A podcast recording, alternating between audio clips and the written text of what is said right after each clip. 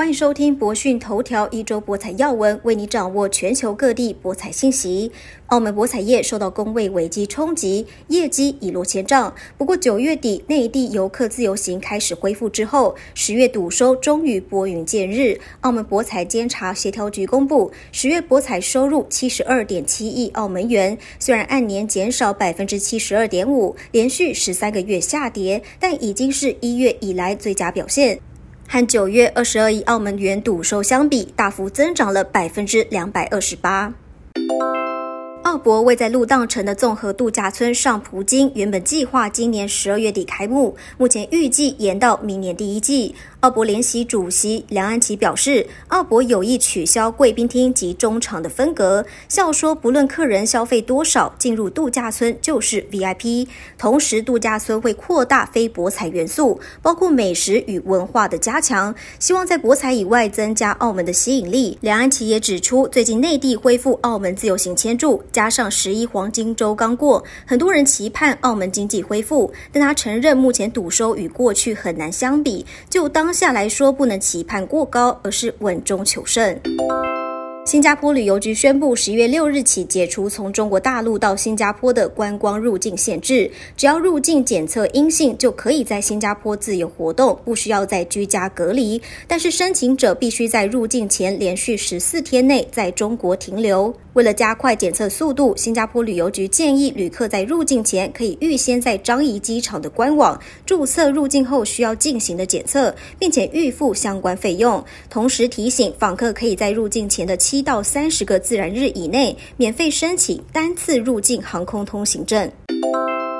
新加坡赌场入场税在去年四月调高百分之五十之后，到当地两家赌场的新加坡居民一年内减少了大约三成。根据了解，去年四月四日起，新加坡本地公民和永久居民到圣淘沙名胜世界和滨海湾经商赌场要多支付百分之五十的入场税。每日入场税从原本的一百元增加到一百五十新加坡元，一年入场税则从两千增加到三千元。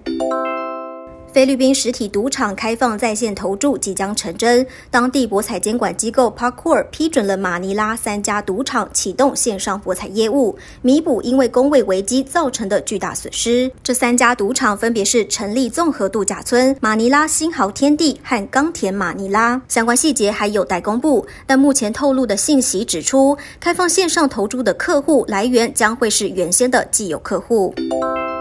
菲律宾经济因为疫情大受打击，为了筹措资金，当地政府把脑筋动到博彩业身上。菲律宾财政部税务局出台合作互助法二点零，日后博彩公司需要拿出总投注额的百分之五作为特许经营税，或者以预定的最低月的博彩营收额为基准预交税金，两者之间以较高金额作为缴税依据。休谟疫情导致财务压力不断飙升，菲律宾苏比克湾自由港区剩下的三个网赌公司也抵挡不了关闭的命运。苏比克湾城市管理局证实，余下的 POGO 公司所有者表示，也在逐步关闭的过程当中。目前菲律宾共有五十五个持牌 POGO 公司，二零二零年初还有六十家。今年五月吕宋岛地区封锁陆续解除以来，已经有三十三个 POGO、一百一十家服务供应商和四个特殊 B。PO 得到批准恢复营运。西班牙政府今年七月表明要限制博彩业赞助或与球队等俱乐部合作，法令草拟三个月后，在上个月二十八日正式颁布。根据政府公告，在过去四年，体育博彩玩家中十八到二十五岁比例从百分之二十五飙升到百分之四十，而且这些群体的投注份额也上升到百分之十三。目前，西甲、西乙有多家俱乐部的主赞助商都是博彩公司，包括皇马等知名俱乐部。新法规还禁止博彩公司在西班牙足球场内或球衣上做广告。预料在西甲和西乙的四十二支球队当中，有四十一支球队收入将直接受到。影响。欧洲禁止博彩公司赞助体育活动，大西洋的另一边倒是放宽限制。为了吸引更多赞助商入驻，美国 NBA 同意放宽对烈酒、赌场、体育博彩赞助的严格措施，让他们有更多在场内的曝光机会。根据了解，NBA 将开放此前不允许打广告的镜框底线区域。NBA 在这个节点放宽赞助限制，是想帮助各球队抵消上个赛季的巨额亏损，缓解新赛季面临的财务压力。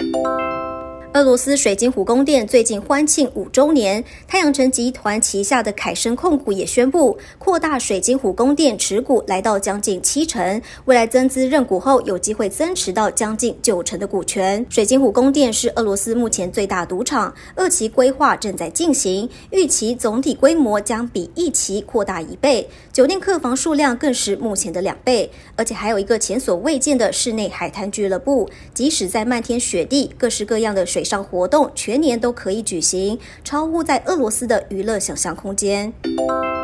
二零二零年美国总统大选在博彩市场写下新纪录，这次特朗普对决拜登的赌盘总投注额是二零一六年的两倍，更是二零一二年的八倍。英国博彩公司 GVC 主管估算，全球压注美国第四十六届总统人选的落注总额已经超过十亿美元，不只是四年前的两倍，甚至超越了所有的运动赛事。另外，澳洲网络博彩平台 Sportsbet 在官方结果出炉以前，决定提前向压注拜登当选的赌客支付彩金，支付金额至少两千三百万澳元，相当于一亿九百五十六万元人民币。以上是这周的博彩要闻，更多消息请持续锁定博讯头条。谢谢收听，我们再会。